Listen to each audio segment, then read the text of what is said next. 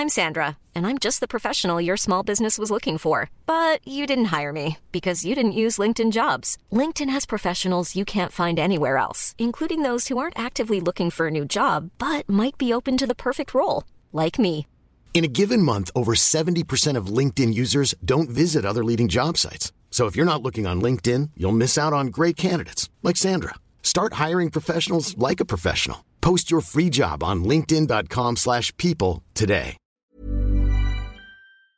Esta discusión, este análisis que se está dando sobre la reforma eléctrica y eh, bueno, pues las declaraciones que han causado tanta eh, controversia, ¿no? Las de Manuel Bartlett, el director general de la Comisión Federal de Electricidad, que informó que pues de plano no se va a indemnizar a nadie, no se va a indemnizar a las empresas a las que se les cancelen contratos como parte de la reforma eléctrica emprendida por el gobierno federal. Y bueno, hay personajes, hay estudiosos, hay analistas que dicen, a ver, señor, momento, esto no se puede hacer. Eh, Kenneth Smith, ex jefe de la negociación técnica para el Tratado de Libre Comercio, ¿cómo estás? Qué gusto saludarte. Y bueno, pues veíamos estas eh, reacciones ¿no? Sobre eh, las declaraciones de Manuel Bartlett y tú decías, a ver, hay tratados internacionales que se tienen que respetar y bueno, pues también se tiene que respetar la Constitución de México para empezar por ahí. Cuéntanos lo que has visto, lo que piensas después de estas declaraciones y lo que podría enfrentar México.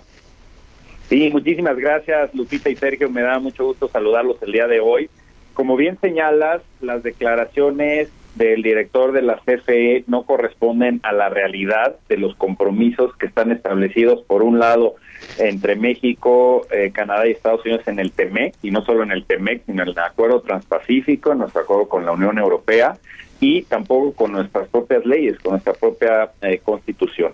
Eh, hay un problema básico aquí desde hace ya meses en que el presidente ha señalado que no hay compromisos energéticos en el TEMEC, lo cual no es correcto. Se señala en el TEMEC que México es dueño de los recursos eh, de hidrocarburos en el país y que como cualquier país soberano puede cambiar su constitución. Estos son hechos que están plasmados en nuestra constitución. Pero no puedes pensar que eso te da un cheque en blanco para que a través de cambios constitucionales tú puedas echar para atrás los compromisos internacionales. Es decir, lo que te establece el TEMEC y los demás tratados que he señalado es que el trato mínimo, el acceso mínimo que se le tiene que dar a los socios de América del Norte es lo que le dimos como país a los miembros del Acuerdo Transpacífico, a los miembros de la Unión Europea. Y ese acceso mínimo en materia de energía es lo que estaba plasmado en la apertura al sector privado de la reforma energética del 2003. Entonces, cuando echas para atrás la competencia, fortaleciendo al, al, monopolio estatal y creando desincentivos para la inversión en energía eólica, solar, etcétera, lo mismo está pasando en hidrocarburos con las restricciones que se están imponiendo.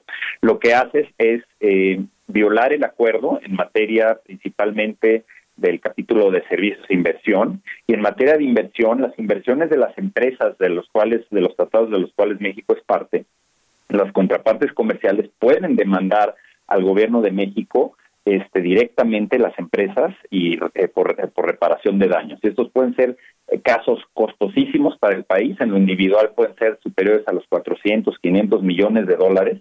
Hay inversiones de más de 40 mil millones de dólares en el sector eléctrico en México, entonces ya te imaginarás lo que esto puede significar en términos de litigios de los mecanismos inversionista-Estado.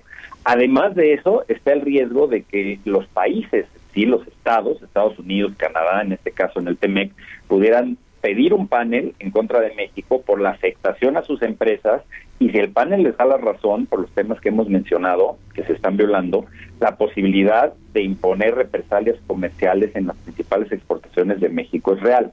No se tienen que acotar al sector eléctrico al tomar represalias. Podrían enfocarse, si el panel les dice, sí, eh, te afectaron por mil millones de dólares, por ejemplo, Estados Unidos podría tomar represalias por esa cantidad en los principales sectores de exportación de México, como es el automotriz, eh, agropecuario, acero y otros sectores industriales. Entonces, el riesgo es real y es una visión errónea argumentar que no tienes la obligación de indemnizar a las empresas que se, se verían afectadas si es que la reforma se aprueba.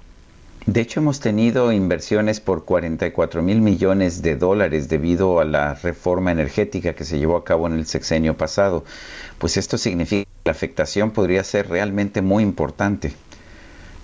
Así es, y, estás hablando de una situación en la que, como mencionaba, hay dos canales, el de los inversionistas que pueden demandar en lo individual eh, los países, este, miembros del tratado, y sobre todo la afectación, este, obviamente, de los pagos este, a las empresas, si es que un panel inversionista Estado les da la razón, pero sobre todo el impacto en la competitividad. La lógica de la reforma del 2013 era generar mayores opciones para atraer inversión productiva a México por parte del sector privado eh, invertir en tecnología, invertir en, por ejemplo, en el lado de, hidrocarburos, en exploración y explotación, en la parte de eh, eléctrica, pues obviamente tener una transición energética hacia energías limpias, que es la tendencia mundial, que si no lo hacemos y si corremos en reversa, favoreciendo el carbón y el combustóleo como lo propone la reforma eléctrica, no vamos a cumplir con nuestros objetivos ambientales dentro del propio TEMEC, ahí está otra violación, pero tampoco con el Acuerdo de París o la Agenda 2030 de sustentabilidad.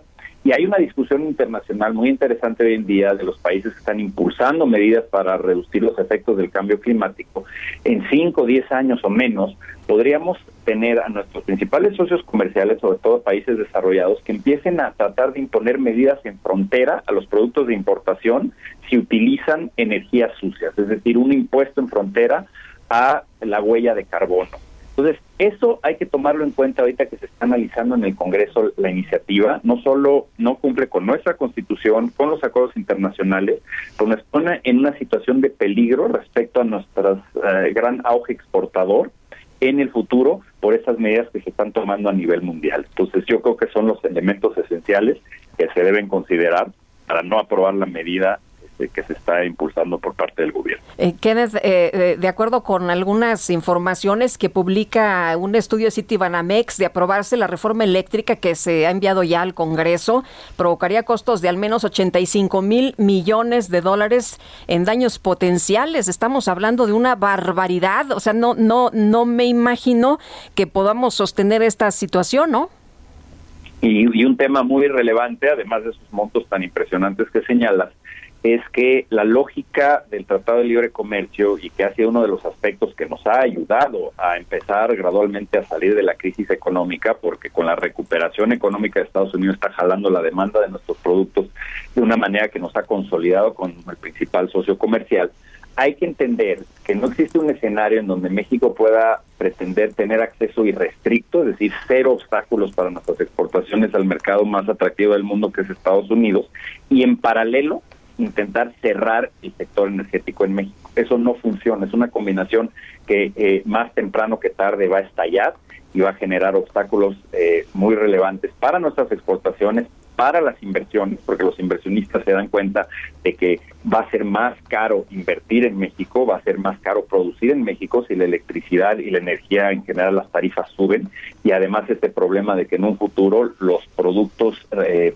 manufacturados usando energía sucia pueden ser castigados en los mercados internacionales. Entonces hay una serie de temas graves que hay que atender y que en realidad pues hay muy pocas cosas, si no es que ninguna cosa rescatable de esta reforma eléctrica. Oye, ¿y cómo viste las declaraciones del coordinador de Morena en el Senado que responde precisamente a lo señalado por Manuel Bartlett sobre la reforma eléctrica y le dice, oiga, eh, pues hay organismos que deben tener prudencia, ¿no? Recato y además las decisiones sobre los cambios a la Constitución los tomamos nosotros?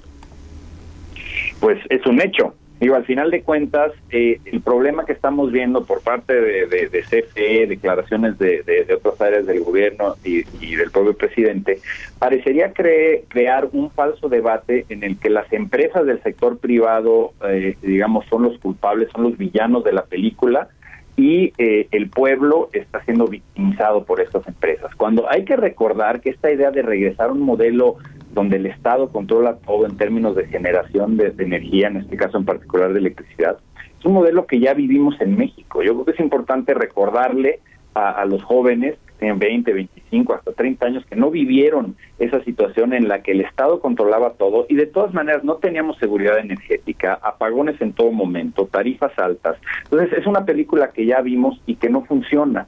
Y es un hecho que el salir de hecho totalmente fuera de lugar a declarar que no se le va a indemnizar a las empresas por parte de CFE, Entonces, una especie de declaración política pintando una raya y diciendo vamos a hacer lo que nosotros querramos hacer. Y era innecesaria la declaración, además de ser incorrecta desde el punto de vista jurídico, y pues es normal que en el que en el Congreso haya habido esa reacción. Esperemos que en el análisis que se lleve a cabo en el legislativo se tomen en cuenta todos estos elementos que, que platicamos el día de hoy, porque en mi opinión sí estamos ante una situación muy grave. Pues eh, Kenneth, muchas gracias como siempre por platicar con nosotros. Buenos días. Muchísimo gusto, muchas gracias Sergio Lupita, estoy a sus órdenes. Hasta luego, Kenneth Smith, ex jefe de la negociación técnica para el Tratado de Libre Comercio. Para el TEMEC, el Tratado México, Estados Unidos, Canadá. Hey, it's Paige DeSorbo from Giggly Squad. High quality fashion without the price tag. Say hello to Quince.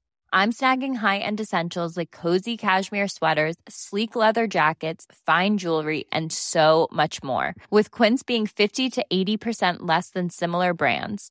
And they partner with factories that prioritize safe, ethical, and responsible manufacturing. I love that. Luxury quality within reach. Go to quince.com slash style to get free shipping and 365 day returns on your next order. Quince.com slash style.